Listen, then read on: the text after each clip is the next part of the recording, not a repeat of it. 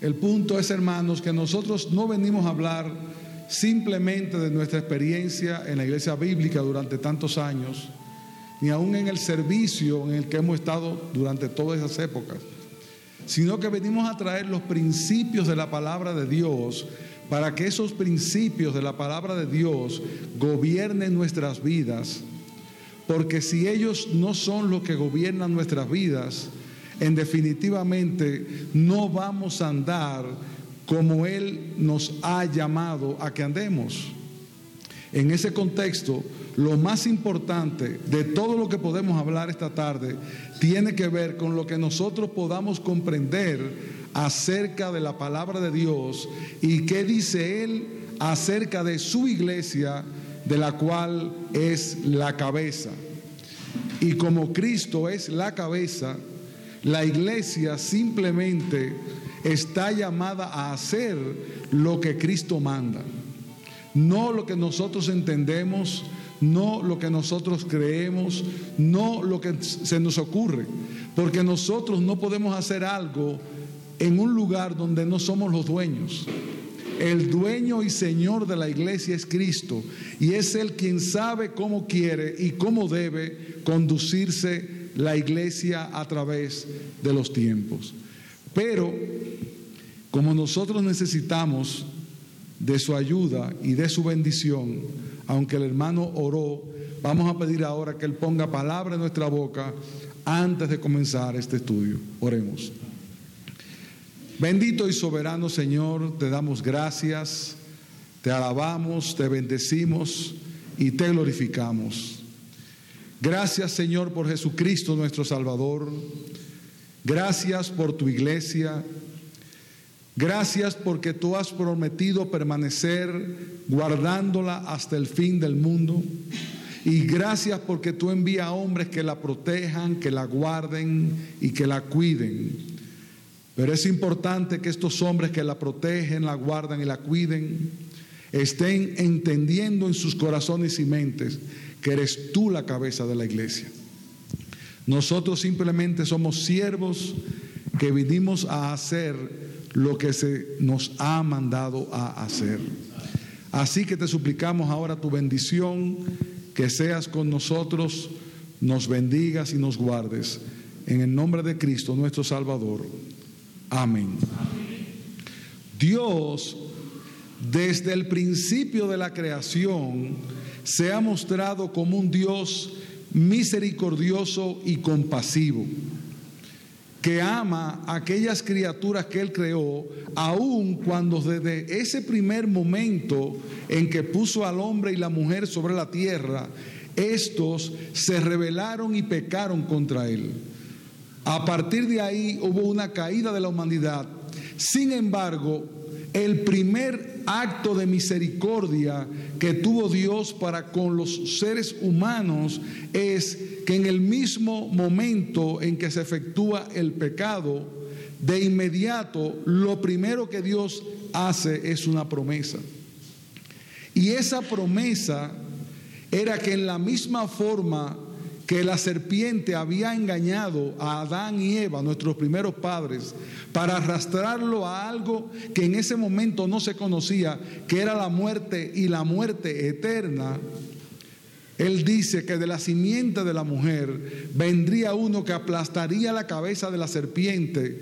Por lo tanto, desde Génesis nosotros comenzamos a ver la muestra de la misericordia de Dios y la muestra de la misericordia de Dios está en Cristo. Ahora, ¿qué hizo Cristo para mostrar esa misericordia? Que dejó su trono, se humilló, vino a la tierra, se hizo siervo y entregó su vida por todos nosotros.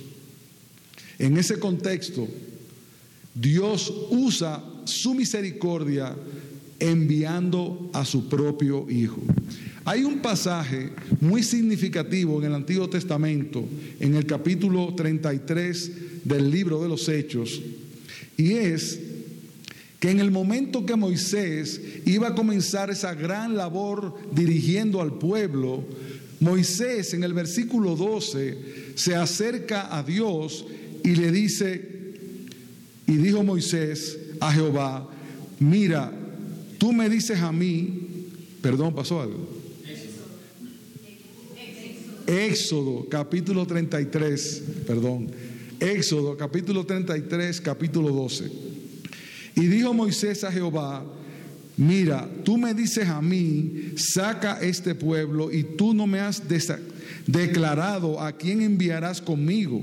Sin embargo, tú dices, yo te he conocido por tu nombre y has hallado también gracia delante de mis ojos. Cuando Moisés ve esa gran encomienda que Dios le ha dado, él se maravilla y se asusta y le dice, yo solo no puedo con este pueblo, sobre todo un pueblo que había mostrado ser contradictor, desobediente y que habiendo visto los portentos de Dios, inmediatamente volvía otra vez a la idolatría. Y cuando este hombre se ve con esa carga, con esa labor que él tenía que ejecutar, le dice a Dios, y entonces, ¿quién irá conmigo?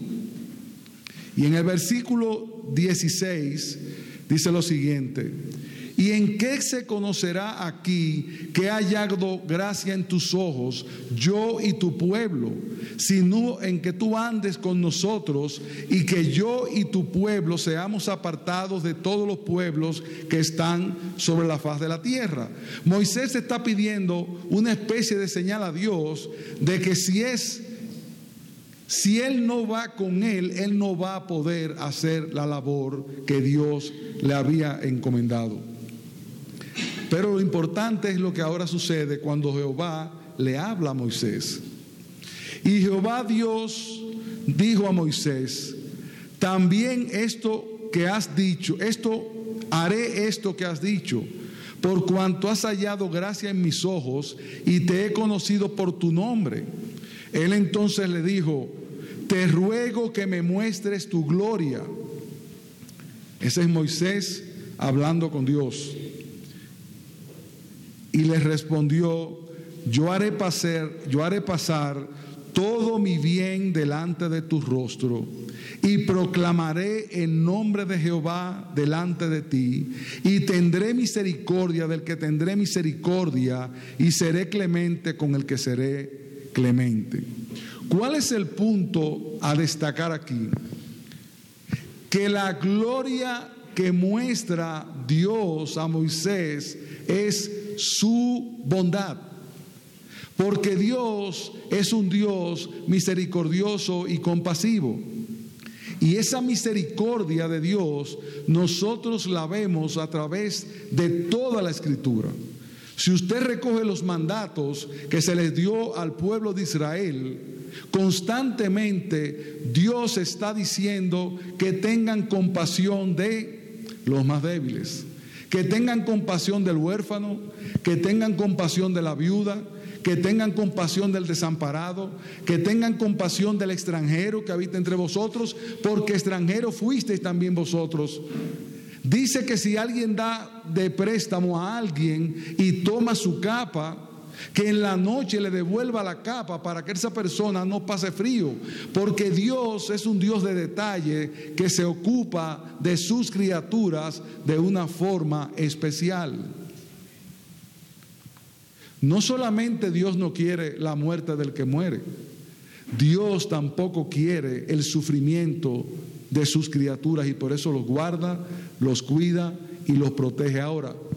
¿A quién usa Dios para hacerle bien a sus criaturas? ¿A quién? A su propio pueblo y a sus hijos. Dice que Dios ha preparado un pueblo para buenas obras, un pueblo que haga su voluntad y un pueblo de donde saldría el Salvador de todas las naciones, lenguas y razas, donde Él no se limita solamente a un linaje, sino que la bendición de Dios, Él quiere que se expanda sobre todo aquel que está sobre la tierra y en una manera especial a aquellos que ha escogido desde la fundación del mundo. Por lo tanto, el diaconado Y el pastorado, de alguna manera, es la idea de Dios desde el Antiguo Testamento porque Dios quiere proteger y cuidar a su pueblo. En el Antiguo Testamento estaban los levitas y aquellos que tenían que ver con salvaguardar el pueblo de muchas maneras, incluyendo los reyes y profetas. Y en el Nuevo Testamento Él pone dos tipos de oficiales. Esos oficiales son los pastores que están para pastorear la grey, enseñar la grey, guiar la grey, orar por la grey y hacer la parte espiritual y los diáconos que tienen que ver con la misericordia que Cristo también hizo cuando estuvo en medio de nosotros. ¿Cómo anduvo Cristo cuando estuvo en la tierra? Dice que haciendo bien. Y ese bien era un bien que tenía, como decía el pastor ahorita, dos connotaciones. Cristo vino haciendo bien espiritualmente cuando predicaba la palabra diciendo que se arrepintieran y que Él había venido a salvar al hombre de su pecado. Pero no se limitó solamente a hacer bien a las almas.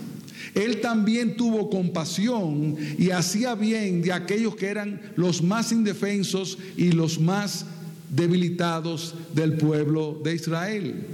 Por eso el Señor predicaba la palabra, el Señor llamaba salvación, el Señor quería la salvación de los hombres eternamente, pero también en su compasión tuvo él el cuidado de sanar, de proveer, de cuidar, de guardar y aún de resucitar a personas en todo su ministerio. Ahora, ¿qué quería, ¿qué quería hacer el Señor en ese breve tiempo que Él estuvo con sus discípulos?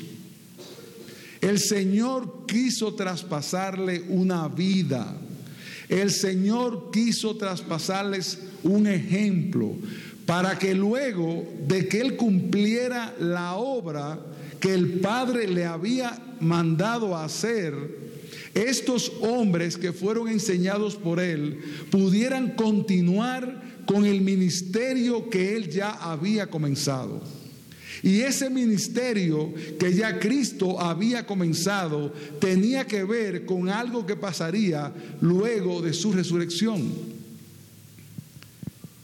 El Señor está con los apóstoles, enseña la doctrina, le expresa su voluntad, le traspasa a él el conocimiento que ellos necesitaban tener.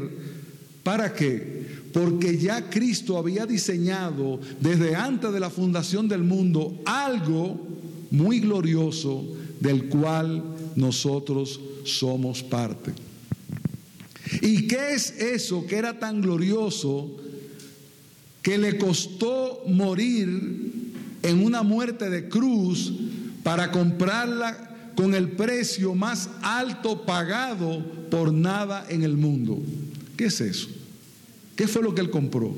¿Qué fue lo que él vino a hacer? ¿A quién? Él vino a comprar a su iglesia. Y esa iglesia que es, y él llama que es su cuerpo, somos todos nosotros. Y por lo tanto, nosotros quisiéramos entrar, antes de hablar del liderazgo de la iglesia, vamos a usar el siguiente esquema. Lo primero que vamos a ver, ¿qué somos nosotros todos dentro de la iglesia? Luego veremos por qué deja pastores Cristo a su iglesia y por qué existe el diaconado dentro de la iglesia. Entonces, ¿dónde debemos comenzar? En el principio. ¿Y cuál es el principio de la iglesia? Cuando Cristo es crucificado, Cristo asciende a los cielos y había dejado una promesa, y esa promesa es, yo no os dejaré huérfanos, sino que yo enviaré a mi Espíritu Santo, el cual os guiará y permanecerá con vosotros hasta el final de los tiempos. Cristo prometió, yo me voy, pero enviaré cuando me vaya al Espíritu Santo. Cuando comienza ese primer grupo que había quedado, que eran aproximadamente, dice la palabra, unos 120 personas, podrían ser más, porque ahí estaban los discípulos quizás más allegados al Señor, es cuando comienza la iglesia en Hechos capítulo 1, en versos del 12 al 14. La iglesia de Cristo llega a comenzar con la venida del Espíritu Santo. Ahora, luego de la llegada del Espíritu Santo, nace lo que nosotros conocemos como la iglesia del Nuevo Testamento. Y esta iglesia del Nuevo Testamento recibe esa unción especial, recibe esa bendición especial y ahí de inmediato el pueblo de Dios ya deja de ser no solamente el pueblo judío, ahora él había insertado en ese pueblo suyo a los gentiles que somos nosotros. Ahora, ¿cuál es el pueblo de Dios? La iglesia.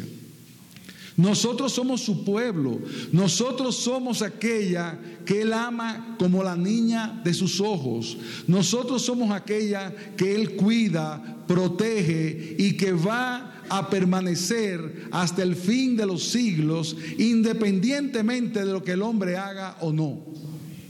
Ahora, Él dejó una gran comisión para esa iglesia.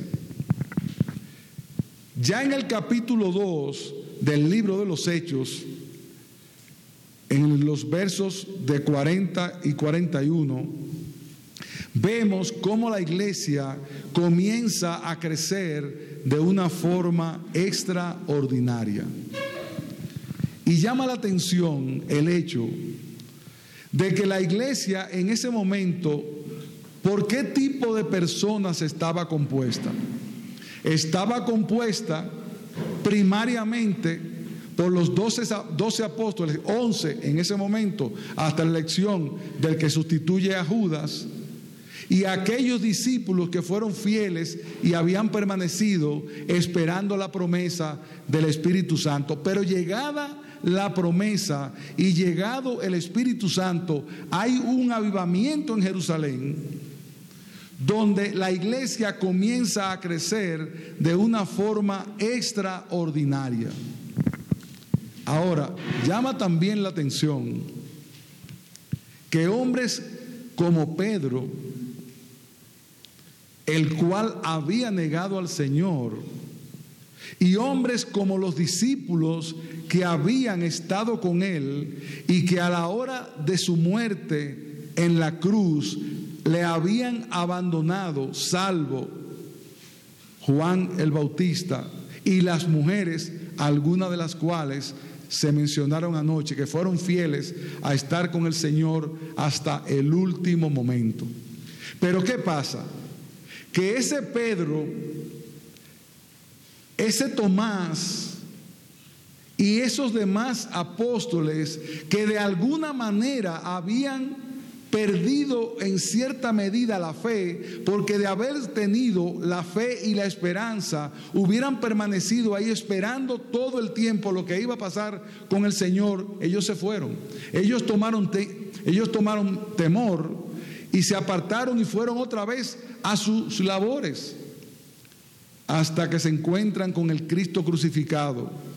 Y es ahí cuando el Señor le dice a Pedro, Pedro, tú me amas, apacienta mis corderos. Y ese apacienta mis corderos tenía que ver con la preocupación que Cristo quería que tuvieran los pastores por aquellos que eran escogidos y llamados a conformar su iglesia. La iglesia comienza a predicar la palabra. Pedro daba discursos que se convertían las personas en grandes cantidades. La palabra comienza a expandirse y en la medida que iban siendo perseguidos por el imperio romano, ¿qué le pasó a la iglesia? Que comenzaba a crecer y comenzaba a multiplicarse. Y dice la palabra de Dios que tenían una vida de comunidad donde todos tenían todo en común y se reunían a la oración y ninguno decía ser suyo lo que tenía, sino que todo estaba compartido. ¿Y qué provoca eso en los demás? Que la gente decía lo que decía el pastor ahorita, míralos cómo se aman, míralos cómo viven, míralos cómo oran, míralos cómo se comporta. Y eso llama tanto la atención que los que no creían comenzaron a creer de una forma extraordinaria. Y muchos dirían, bueno, pastor, lo que pasa es que ahí sucedió algo extraordinario. Había llegado el Espíritu Santo y el Espíritu Santo había hecho una obra en esa gente que se convertían por montones. Y yo les hago una pregunta. ¿Y ahora qué es lo que tenemos nosotros? No es el Espíritu Santo. Lo que tenemos es una sola diferencia. Que esa gente tenía claro el llamamiento al que habían sido hechos y llamados. Ellos tenían claro el propósito de por cuál vivir. Ellos tenían claro lo que Cristo había hecho en su vida. Ellos tenían claro que eran una comunidad y que deberían vivir como una comunidad. Dice la palabra que los que creían y eran salvados eran añadidos a la iglesia. Y si hay una figura que aparece todo el tiempo en la escritura, donde se compara la iglesia con algo, esa comparación que se hace de la iglesia es con un cuerpo. Y esa comparación de que la iglesia es un cuerpo lo podemos ver y vamos a ver más detalladamente en Primera de Corintios capítulo 12 versículos 12 en adelante, en Romanos capítulo 12, que texto que también vamos a estudiar a partir del versículo 1, en Efesios y en muchos otros lugares del Nuevo Testamento. La iglesia es el cuerpo de Cristo. La iglesia es un cuerpo unido que tiene una sola y única cabeza. Pero ¿qué ha pasado a través de los tiempos y qué ha hecho el hombre en el devenir de las diferentes épocas?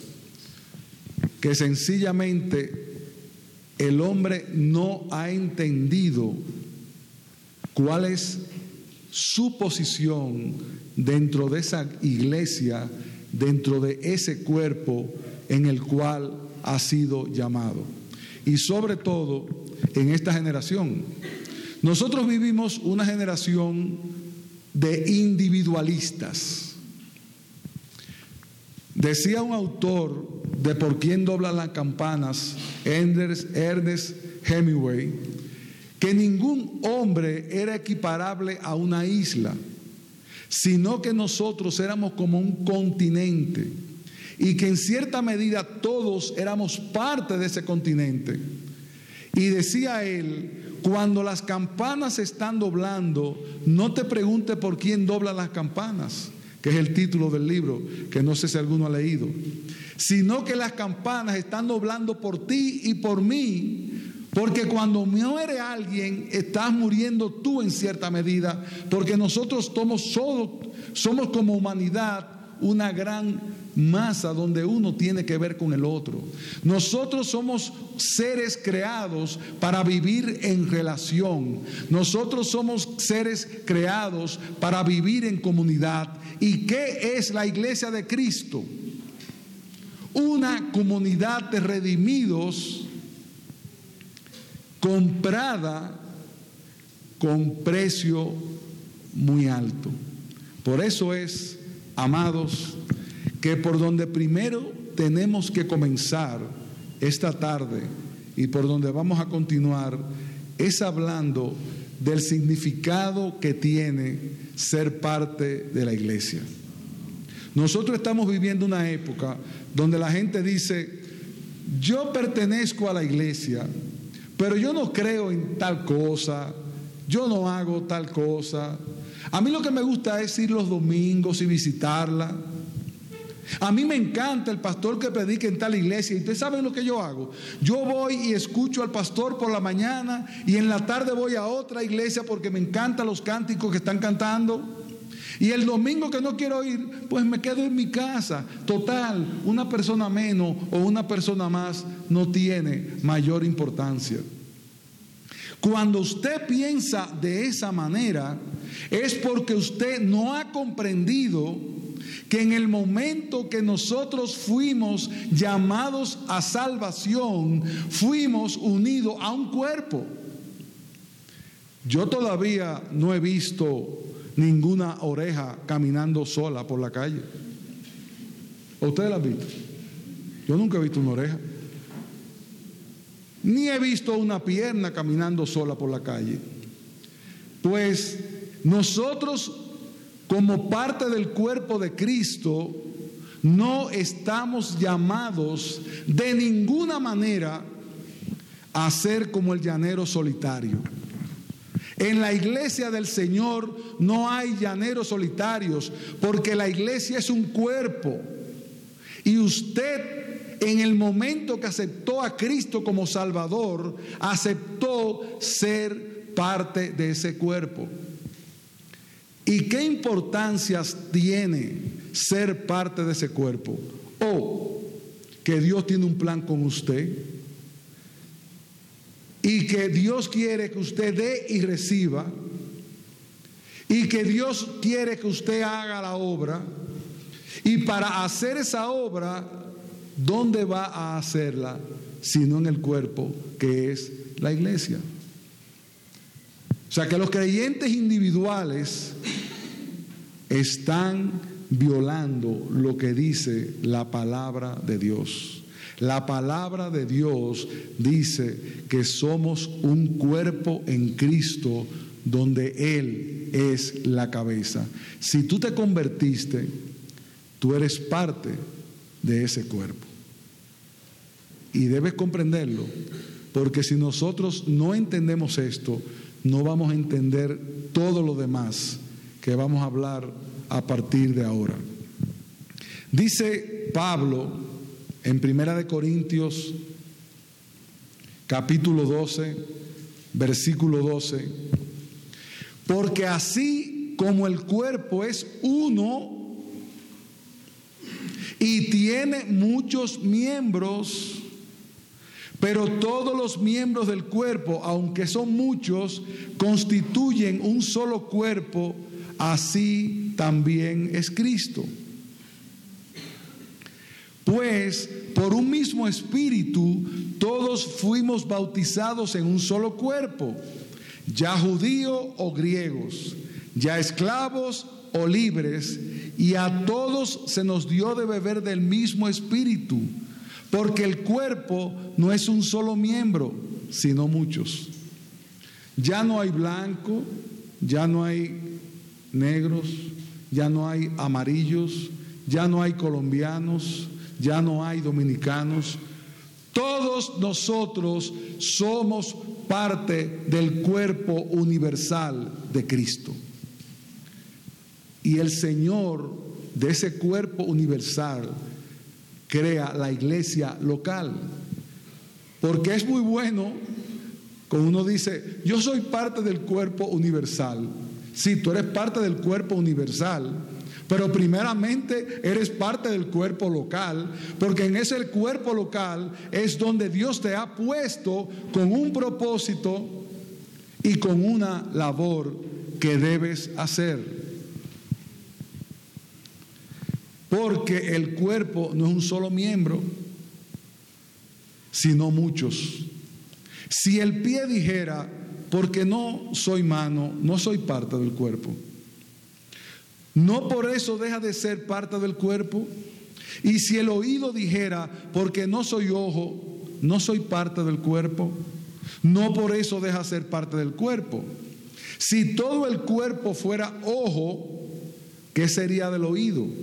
Si todo fuera oído, ¿qué sería del olfato? Ahora bien, y escucha esto, hermano.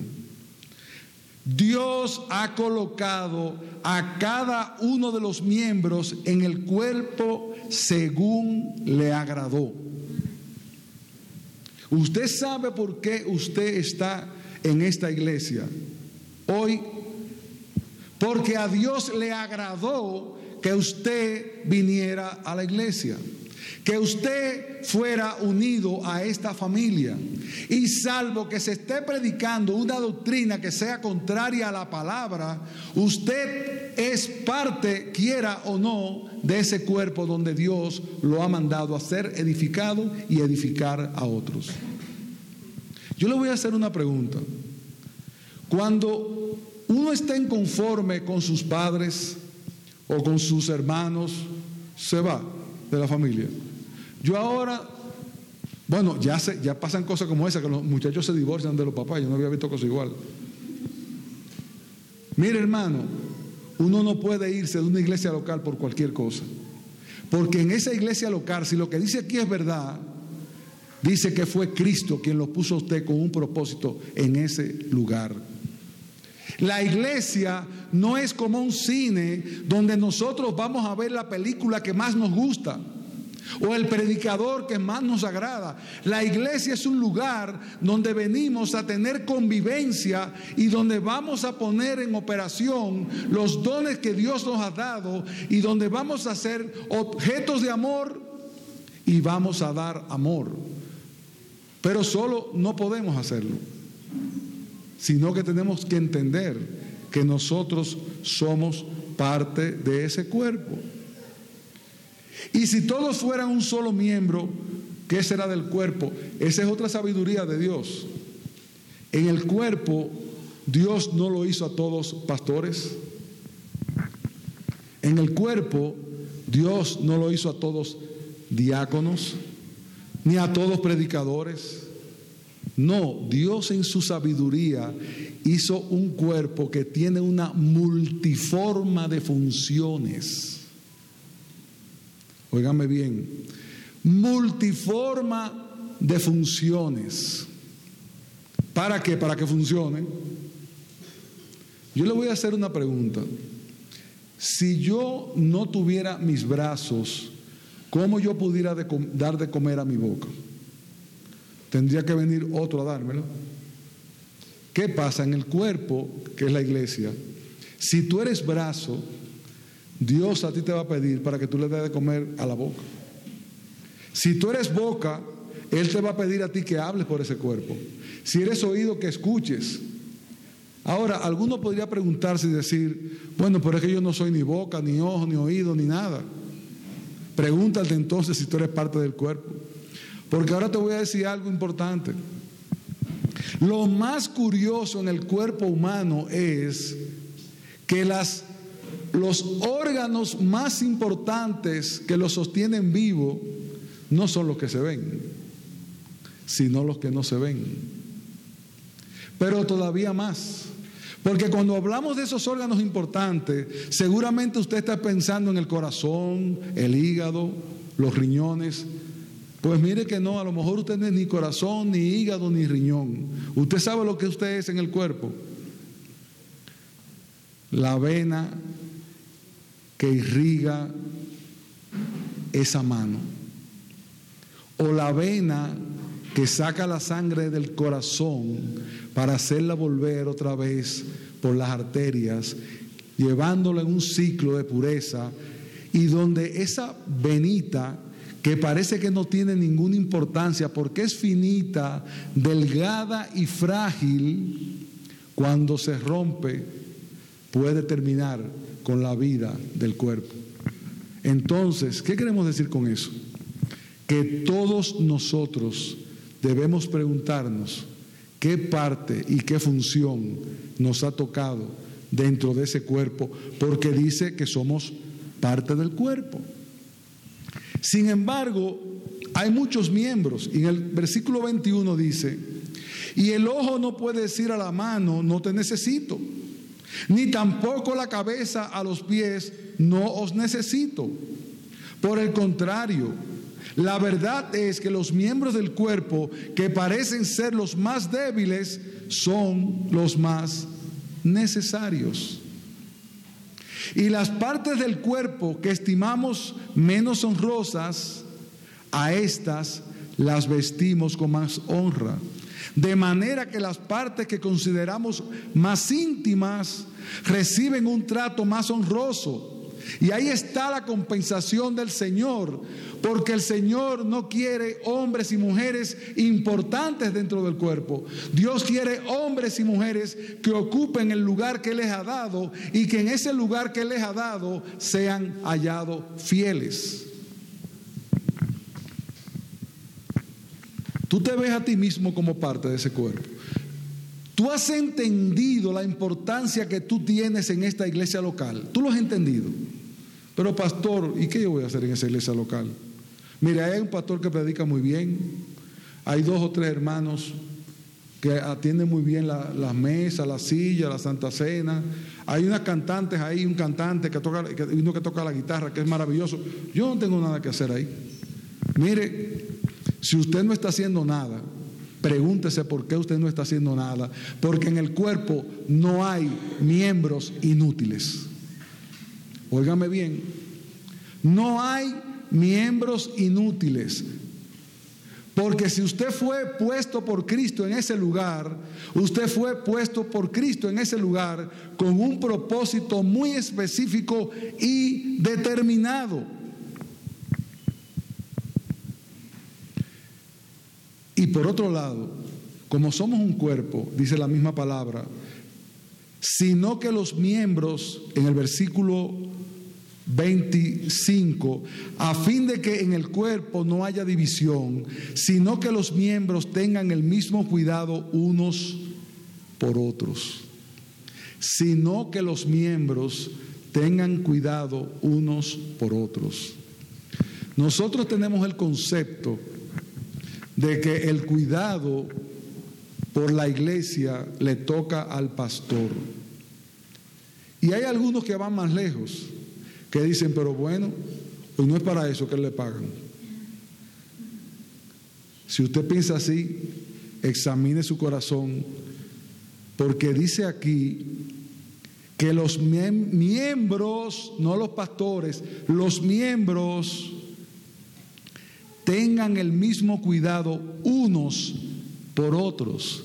Si un miembro sufre, todos los miembros sufren con él.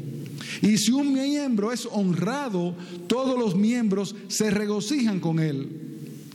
Ahora bien, vosotros sois el cuerpo de Cristo y cada uno individualmente miembro de él. Por lo tanto, hermanos, nosotros estamos llamados a entender que debemos sufrir con los que sufren, gozarnos con los que se gozan, alegrarnos con los que reciben honra, porque usted sabe algo, cuando un miembro del cuerpo recibe honra, ¿quién recibe la honra? Dios. ¿Y quiénes participan de esa honra? Todos nosotros. ¿Por qué? Porque ese hermano que está sentado al lado de mí es parte de mí. Ahora, ¿a qué nos lleva eso? Que cuando yo entiendo que ese hermano que está sentado al lado de mí es parte de mí, ¿qué yo voy a hacer con ese hermano que está al lado mío? Que yo lo voy a cuidar como cuido las propias partes de mi cuerpo. Y yo le voy a hacer una pregunta. ¿No es verdad que todos tenemos partes del cuerpo que no nos gustan? Yo tengo partes de mi cuerpo que a mí no me hubiera gustado que fueran de otra manera. Pero Dios me hizo así. Y así como Dios me hizo, hizo este cuerpo también. Y en este cuerpo habrá hermanos que se quieren mucho, otros que no se toleran mucho, otros que son diferentes a otros. Pero usted sabe lo que quiere Dios hacer con eso. Que en esa diversidad nosotros podamos imitar a Cristo que amó aún a sus enemigos y a hombres que le negaron y a muchos que tampoco a él debieron caerle de lo mejor. Porque a quién vino a buscar él? A los débiles de la tierra, a los desterrados, a los que no tenían lugar. Por eso es que esa mujer de la cual se habló anoche, María Magdalena, vivía a los pies de Cristo, porque al que mucho se le perdona, mucho ama. Entonces, hermano mío, lo que está diciendo, eso que planteaba el pastor al principio, de que nosotros estamos llamados a amar, nosotros estamos llamados a amar a nuestro propio cuerpo como nos queremos nosotros mismos. ¿Alguna vez a alguno de ustedes en su sano juicio se le ha ocurrido darse un golpe porque le molesta y se da? No, usted se cuida y de noche se maquilla para que esa, esa piel que se le está poniendo un poco arrugadita se ponga más tersa. Y cuando una mano se le quema, va corriendo inmediatamente a buscar con qué sanar esa mano que se está quemando. Y cuando un cuerpo como una uñita del pie comienza a encarnarse, está usted buscando un médico y buscando todos los remedios posibles para sanarlo. Mire, hermano, ese que está al lado suyo es o una uña suya, o un brazo suyo, o una tez suya, o un ojo suyo, y usted está llamado a cuidarlo como se cuida a sí mismo. Pero ¿qué ha pasado? Que nosotros tenemos el espíritu de Caín. ¿Acaso soy yo guarda de mi hermano? No, tú no eres guarda de tu hermano, tú eres guarda de tu propio cuerpo. Y ese hermano que está al lado tuyo es tu propio cuerpo. Y cuando pensamos de esa manera, ¿a qué nos va a llevar eso? ¿A qué ustedes piensan que nos va a llevar eso? Amarnos no porque me guste o no me guste, sino amarlo porque ese hermano que pertenece a mi propio cuerpo fue comprado igual que yo por la sangre de Cristo y el Señor me manda a amarlo porque el amor no es un sentimiento, el amor es una actitud, el amor es una imitación de Cristo. Por eso es que en Primera de Corintios capítulo 13, cuando habla sobre el amor, la gente siempre habla de ese amor entre marido y mujer, que todo lo puede, todo lo soporta, todo lo tolera, todo lo perdona. ¿Usted sabe de quién está hablando Corintios 13? De todos nosotros, de la iglesia, que todo lo perdona, que todo lo sobrelleva, que todo lo soporta. Porque la verdad es, hermanos, que vivir en la iglesia glorificada en el cielo es un tema. Ahora, vivir en la iglesia sin glorificar en la tierra es otro tema. Pero Dios, que es sabio y que quiere ejercitarnos cada día en la piedad, ha puesto una diversidad de caracteres, caracteres y de personas con el propósito de que nosotros seamos ejercitados en crecer en la piedad. ¿Y cómo nosotros crecemos en la piedad? Cuando nosotros imitamos a Cristo y no le hago bien a mi hermano porque me gusta, le hago bien a mi hermano porque lo amo. Le amo bien a mi hermano porque es parte de ese cuerpo en el cual Dios me ha puesto. Ahora, imagínese usted una iglesia donde todos sus miembros comprenden eso. Imagínense, vamos a, vamos a hacer ahora un ejercicio de imaginación. Una iglesia donde todos los miembros comprenden que son parte del cuerpo, no que son asistentes de los domingos para escuchar una prédica, no, que son parte del cuerpo. ¿Qué va a pasar? ¿Qué ustedes creen que va a pasar? Dígame a alguien, ¿qué cree que va a pasar? ¿Cómo? Se van a multiplicar. Sí, se van a multiplicar. ¿Qué más va a pasar?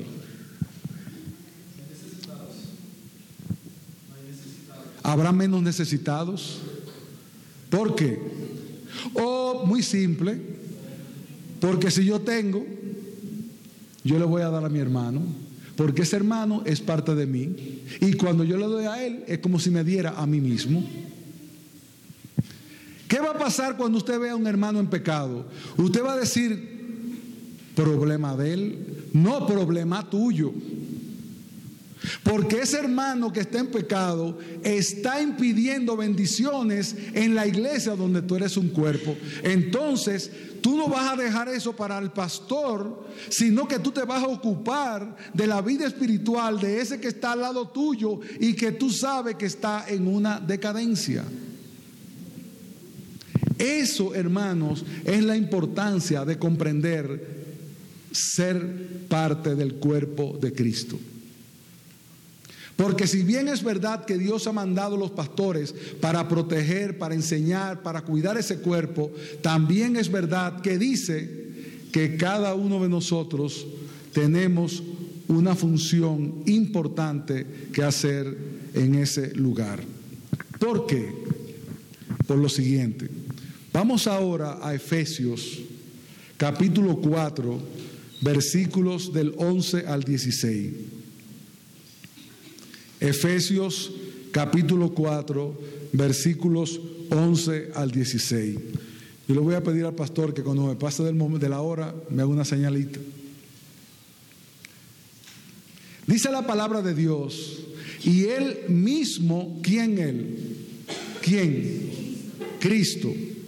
Constituyó a unos apóstoles, a otros profetas, a otros evangelistas, a otros pastores y maestros, a fin de que, de perfeccionar a los santos para la obra del ministerio,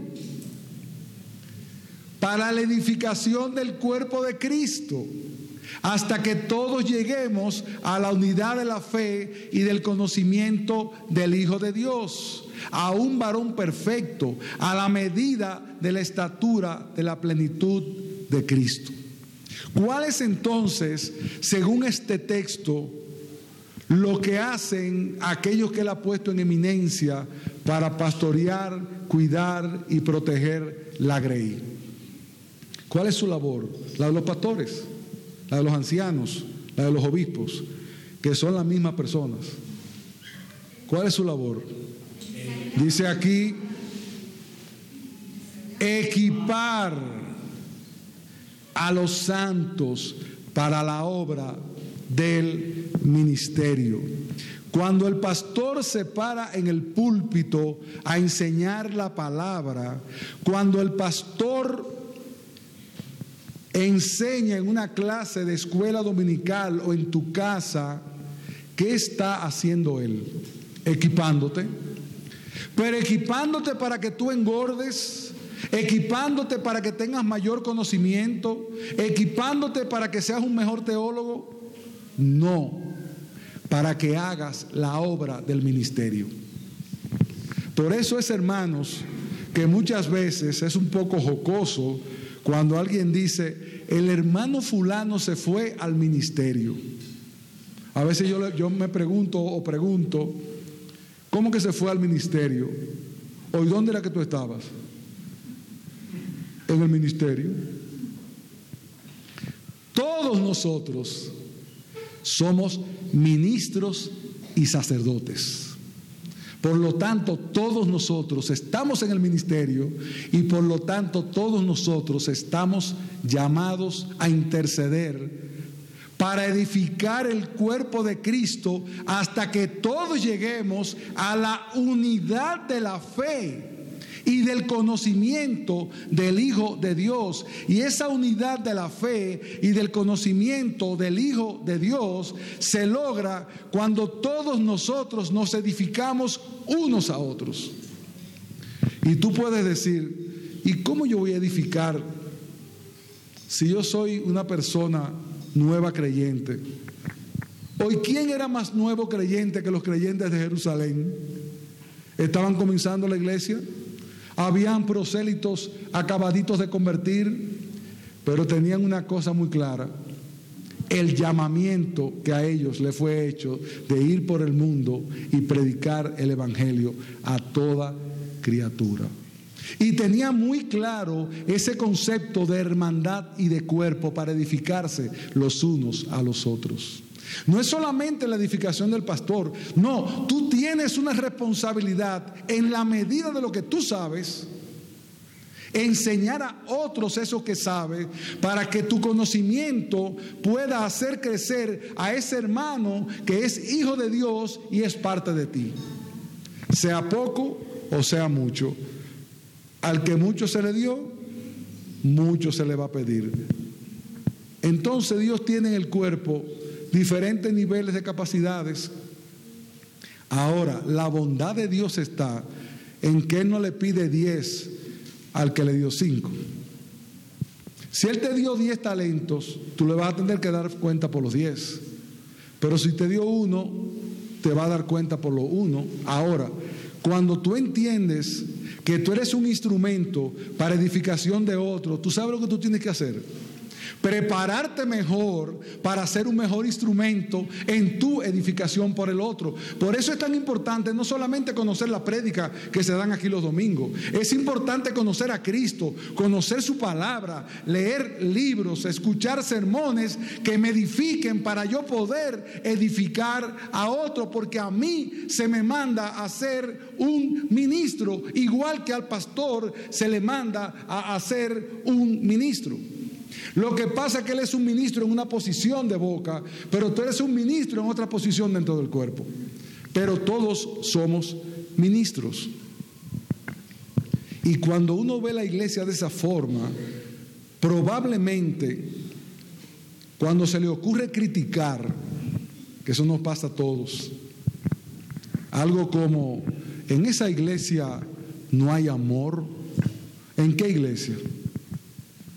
¿En qué iglesia? En esa iglesia. ¿Y cuál es esa iglesia? No, tú tienes que decir, en mi iglesia yo no doy amor y por lo tanto le falta porque yo no doy suficiente. En esa iglesia no se ocupan de los pobres. Eso lo oye uno a cada rato. No, en esa iglesia no nos, no nos, nos ocupamos de los pobres. Y tú sabes lo que tú tienes que hacer cuando tú percibes que en esa iglesia está faltando amor y está faltando que se ocupen de los pobres y que se ocupen de hacer labores y todo lo demás. Buscar a otro para que lo haga. No decir, he aquí, envíame a mí que yo voy a hacer que las cosas entonces cambien, porque yo soy parte de ese cuerpo y como lo amo, yo quiero que ese cuerpo crezca cada día a la estatura de Cristo, porque cuando mi hermano crezca a la estatura de Cristo, yo crezco con él. Pero es que somos egoístas aún como cristianos. Es más, a veces nos pasa que hasta nos gozamos por el pecado que tenemos yo sabía que fulano iba a caer, yo lo vi. Yo lo vi, yo lo vi. Hace tiempo que yo lo veo a él que le está... Hoy tú lo veías hace tiempo y ¿qué tú hiciste? No, criticar al pastor porque el pastor no se ocupó de él. No, critícate a ti mismo y pide perdón porque tú no te ocupaste de él. Y cuando ese problema se escape de tu mano, llévalo a otro mayor o llévalo al pastor. Pero es tu responsabilidad velar por ese hermano más débil. Dice la escritura que no apagues el pábilo que humea. Eso no fue lo que hizo el Señor. El Señor tuvo compasión de las débiles, de las perniquebradas, de esas ovejitas que están en el cuerpo que hay que sobrellevarla por su debilidad. Ah, no, pero es que esa hermana es demasiado sensible. ¿Sabes una cosa? Como ella es sensible y tú eres fuerte, Trátala con humildad, con cariño, porque ella no es tan fuerte como tú.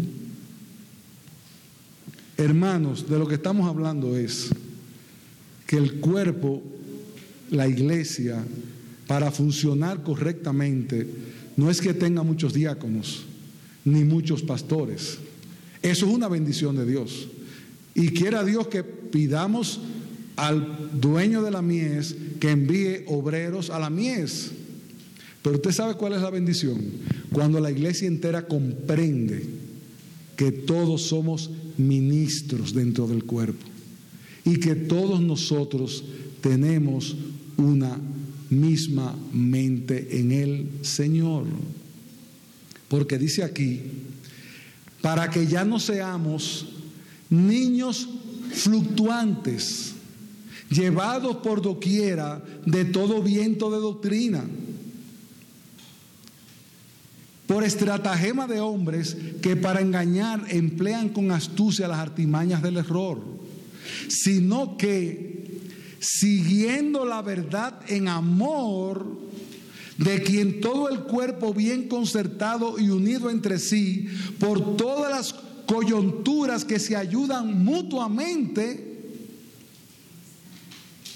según la actividad propia de cada miembro, recibe su, crecimiento para ir edificándose en amor.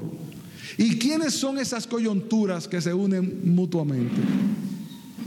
Todos nosotros.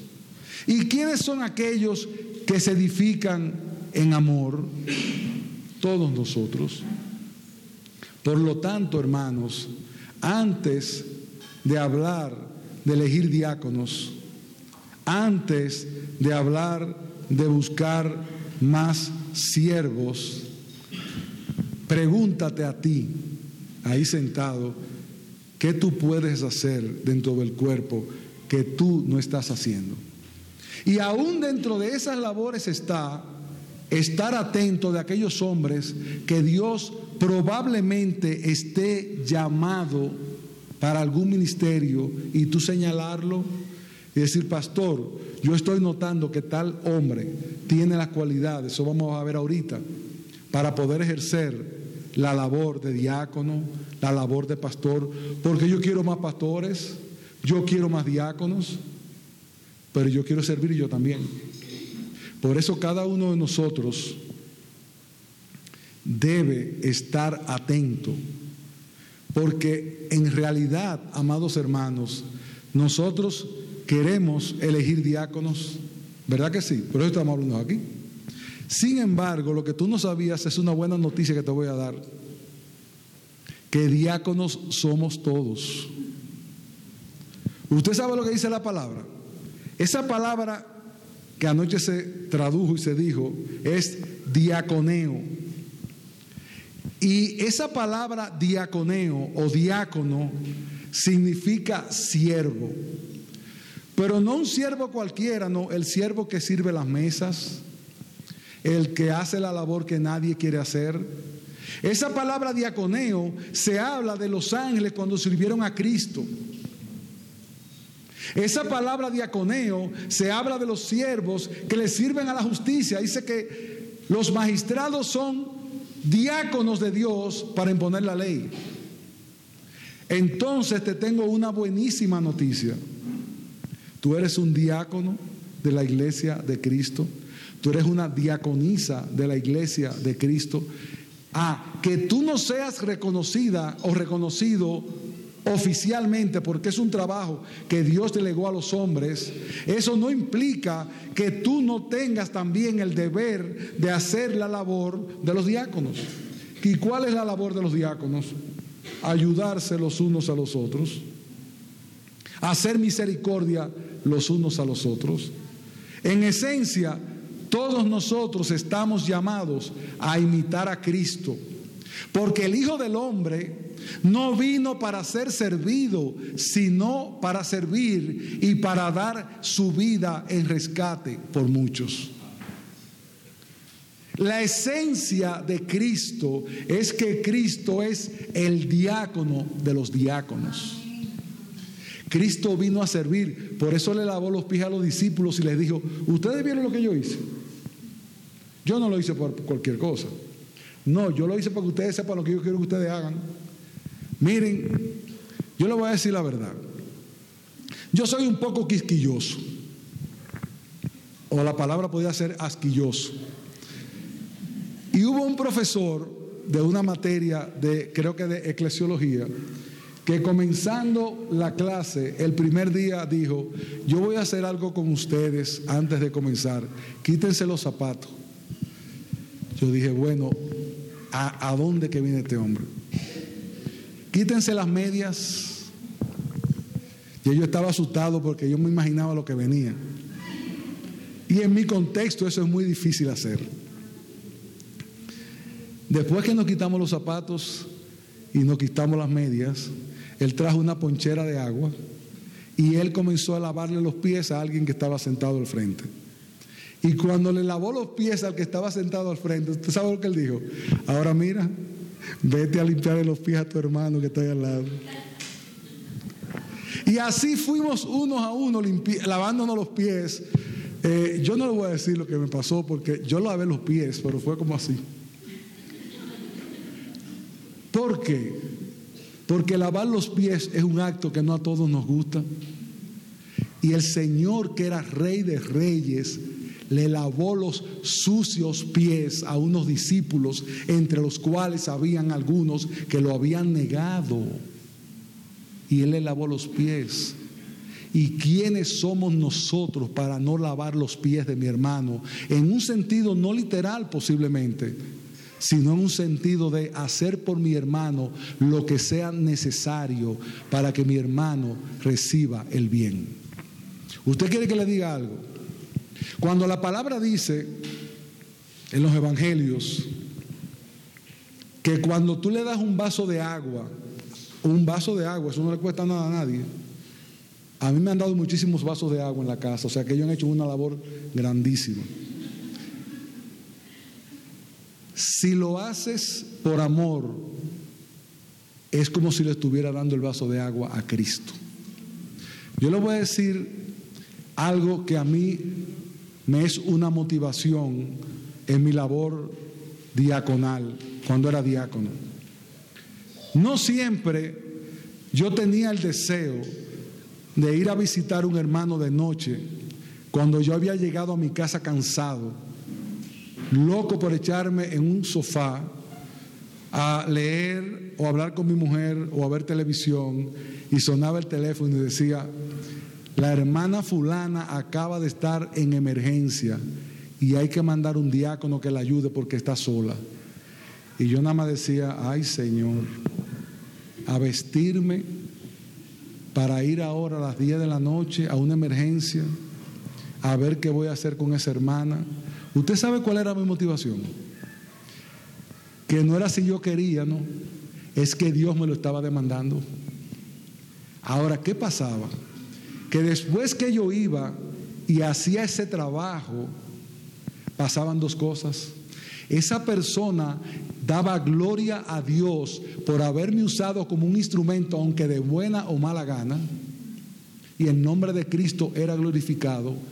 Y usted sabe quién era el más edificado. Yo cuando llegaba a mi casa que sentía la satisfacción de haber hecho una labor a favor de alguien. Pero ¿qué está pasando, hermanos? Que nosotros lo único que queremos es comodidad. Nosotros queremos lo nuestro. Por eso esa palabra, lo mío. Yo soy, en Santo Domingo la gente le dice hasta a los choferes, mi chofer. Usted es dueño de ese señor para decirle, mi chofer. Mi muchacha que trabaja en mi casa. No, la señora que te colabora en tu casa. Por eso, hermanos, nosotros como cristianos estamos llamados a imitar a Cristo, porque Él no vino a ser servido. Él pudo haber venido en una cuna de cristal donde todo el mundo fuera a rendirle pleitesía y no encontró un lugar para nacer el Hijo de Dios. ¿Y quiénes somos nosotros? ¿Quiénes somos nosotros para creernos la gran cosa? ¿Quiénes somos nosotros para decir yo no hago esto ni hago aquello? Si nosotros no valemos más que nada, nosotros valemos lo que valemos porque Cristo nos rescató, porque si no fuéramos unos viles pecadores, que probablemente muchos de nosotros estuviéramos hoy destruidos en una cuneta con alcohol, droga o con un matrimonio destrozado. Entonces, ¿quién soy yo para decir que yo no voy a hacer tal o cual cosa porque eso a mí no me corresponde? Cuando el Señor me sacó del lodo, pero no solamente me sacó del lodo, sino que me limpió, me lavó y pagó un precio por mí, aun cuando yo ni siquiera creí en Él. Porque yo no creía en el Señor. Es más, yo me burlaba posiblemente de esos pobres evangélicos tan cortos de mente que creían en Jesucristo. Y por la gloria de Dios ahora pertenezco a ese grupo de hombres de poca mente que creen en Jesucristo. Por gracia. Porque Él me llamó, porque Él me predestinó. Entonces, amado hermano mío, en el mundo los gobernantes se enseñorean. En el mundo los grandes ejercen potestad.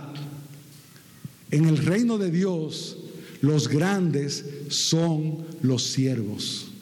En el reino de Dios, los esclavos y las prostitutas son las que van delante. Porque el reino de Dios es diferente al reino de los hombres. Amados míos, no nos comportemos como en el reino del mundo. ¿Usted sabe por qué no?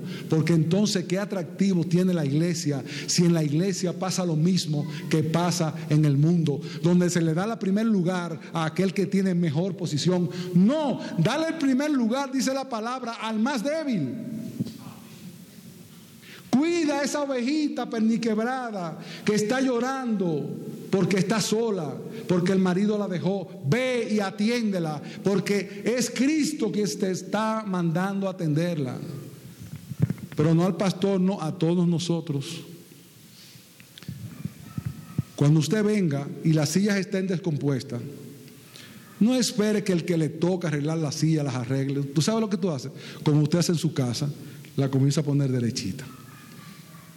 ¿Por qué? Porque esta es mi casa y yo quiero que la gente se sienta bien. Es verdad que por orden hay que tener personas que sean encargadas, pero a mí me debe doler igual. O en su casa cuando usted ve algo desarreglado, no lo arregla cuando va a visita. Pues así aquí. Cuando ven una visita que no conoce el Evangelio, tráigalo adelante y siéntelo como un hombre de honra. Bueno, él llegó tarde, yo no me voy a parar para darle la silla. ¿Y quién es usted? ¿Usted quiere que le diga la verdad? A mí lo que me atrajo de la iglesia que por primera vez fui, que ni siquiera pensaba que fuera una iglesia evangélica, porque si lo hubiera sabido probablemente me asusto antes de entrar, es que me trataron con un amor que ellos decían, ¿y qué es lo que tiene esta gente conmigo? Yo no soy la gran cosa y está todo el mundo como atendiéndome, espérate, espérate. Eso compró en parte mi corazón, porque el amor tiene una fuerza que nada en el mundo la tiene. Y los únicos que tienen esa fuerza verdaderamente somos nosotros. Entonces, amados míos, en esta primera parte, lo único que quiero dejar en vuestros pensamientos es que todos nosotros somos diáconos, que todos nosotros somos parte de un cuerpo, que todos nosotros debemos cuidarnos unos a otros, que todos nosotros tenemos la responsabilidad por nuestros hermanos, incluyendo a uno que cree que todos creemos que no necesita de nadie, porque sabe mucho y es el que predica la palabra, nuestro pastor. Sírvale también a él. Usted se preocupa por eso. Pastor, lo veo con la carita como medida de caída, ¿qué le pasa? Venga, vamos a orar. Y usted quiere que le diga otra cosa. No solamente la iglesia está para que se hagan cosas, y eso lo vamos a ver más tarde. Hay veces que usted no puede hacer algo por alguien porque está impedido, no puede, está bien, no puede. Pero yo creo que orar y poderse de rodillas se puede hacer en cualquier lugar. Usted no se ha levantado de noche pensando en un hermano. ¿No le ha pasado eso? Tú no sabes si es el Espíritu Santo que te está poniendo orar por ese hermano que tenga una dificultad. Ora por él, que eso es parte del cuerpo.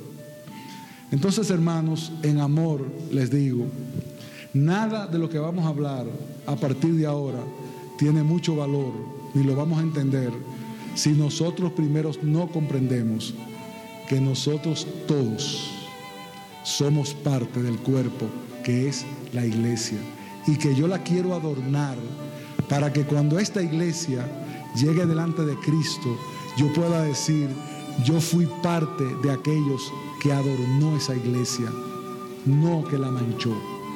Porque cuando se mancha una vida, nos manchamos Esperamos todos. que este mensaje haya sido edificante Dios le para tu bendiga. vida.